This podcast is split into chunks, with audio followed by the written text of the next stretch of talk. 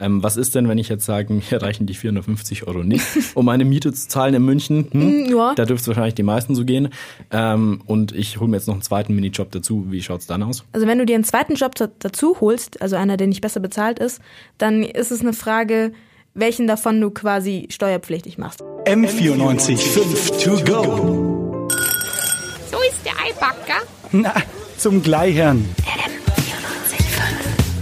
Ich suche gerade neben dem Studium einen kleinen Nebenjob und ich muss ehrlich sagen, das ist ganz schön einfach, da die Übersicht zu verlieren.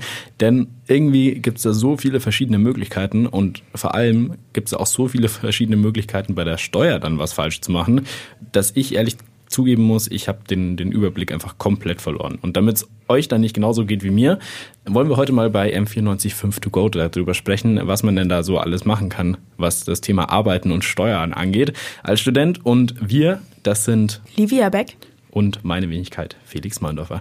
Livia, was gibt's denn da eigentlich für Möglichkeiten so als Student? Also man kann Kellnern, Kino, Nachhilfe, irgendwie vielleicht auch noch als Hilfskraft arbeiten an der Uni, klar. Aber was gibt's denn quasi so für Jobgruppen, die man machen kann?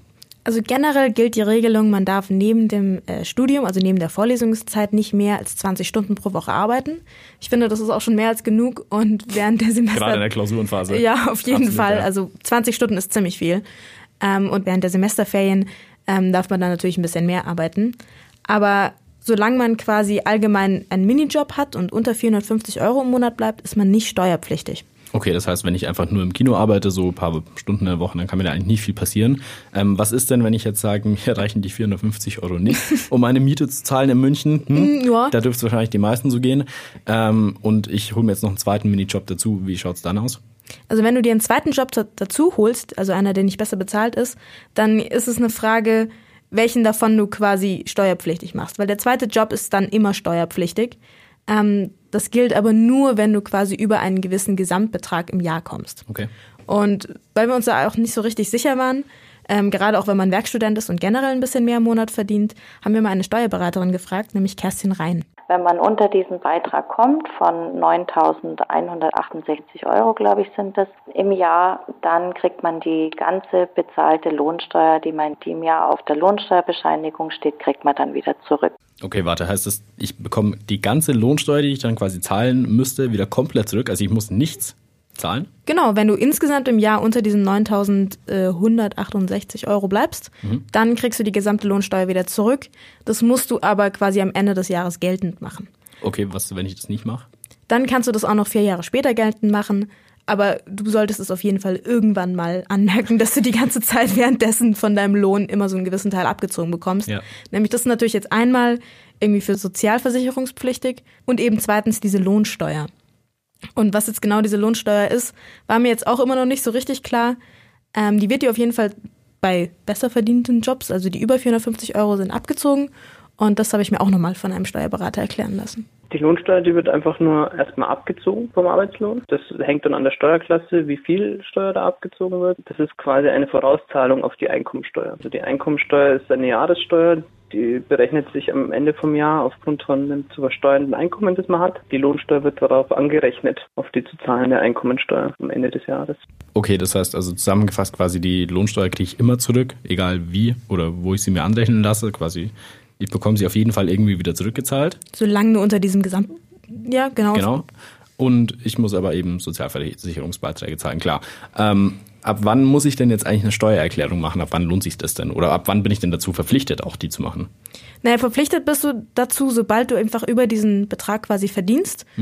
Und natürlich kannst du dir dann auch ganz viele Sachen einfach äh, anrechnen lassen. Also sobald du richtig verdienst, könntest du dir theoretisch auch rückwirkend Sachen anrechnen lassen. Also zum Beispiel deine Studienkosten, sowas wie Fahrtkosten, Bücher, Laptop, solche Sachen in die Richtung. Okay, das klingt ja endgeil. Also ich meine, das ist ja richtig viel Kohle, die du da wieder zurückholen kannst, oder? Ja, theoretisch wäre das ziemlich geil. Ähm, es ist leider nicht ganz so einfach. Ähm, wir haben da nochmal einen Experten befragt. Als Student kann man eigentlich alle Kosten absetzen, die mit dem Studium zusammenhängen. Also äh, der Klassiker sind jetzt die Studiengebühren, die Semestergebühren, klassische Arbeitsmittel wie jetzt Büromaterial und Fachliteratur und Notebooks. das klingt so ein bisschen wie diese, kennst du diese, diese YouTube-Werbungen, wo dann so zwei Typen mit so Polohemden da sitzen und dann dir erklären, was du alles von der Steuer abholen kannst. Ja, ja, bis und, zu 6000 Euro. Ja, ne? genau, also du kannst quasi Geld verdienen schon fast mit der Steuer, so ungefähr. Ähm, Ja, Steuern sind richtig geil. was ist denn da dran? Also das klingt jetzt alles ein bisschen schöner, als es ist, weil das war jetzt, es hinge lang in der Schwebe und die behaupten dann irgendwie so, ja, man kann sich alles Mögliche absetzen lassen und deinen Laptop und ich weiß nicht was. Und theoretisch ist das möglich, aber jetzt in unserem Fall zum Beispiel, wir, das ist unser erstes Studium und wir haben auch davor keine Ausbildung gemacht.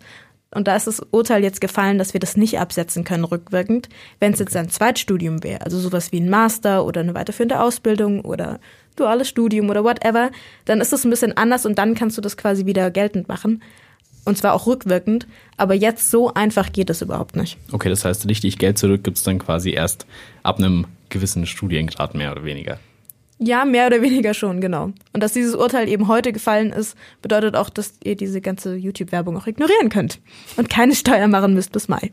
Okay, also auch wenn wir zwei jetzt bis Mai mal keine Steuererklärung abgeben müssen. Du hast es trotzdem heute mal ausprobiert, wie denn das Ganze laufen würde und hast mal zwei Websites ausgecheckt, wie das funktioniert? Genau, die eine heißt Taxfix, aber davon gibt's jede Menge im Internet. Und es gibt auch extra noch ein Portal, das heißt Elster vom Finanzamt. Das ist auch Das ganz kenn ich. toll. Ja, das ist super. Ähm, ich meine, es macht auf jeden Fall die Steuer wesentlich einfacher. Und da klickt man sich quasi so von Kategorie zu Kategorie durch. Also man gibt an, was man für seine Krankenversicherung zahlt und was man für seine Rentenversicherung zahlt. Und klar, das sind alles Zahlen, die man raussuchen muss und es ist auch irgendwie nervig auf jeden Fall. Aber es ist auch mal ganz gut, irgendwie einen Überblick zu haben, für was Ja. man eigentlich so sein Geld raushaut.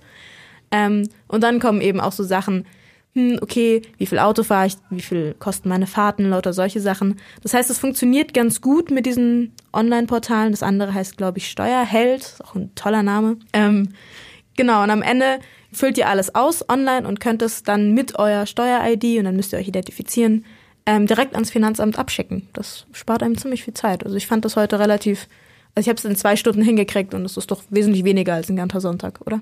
M94 5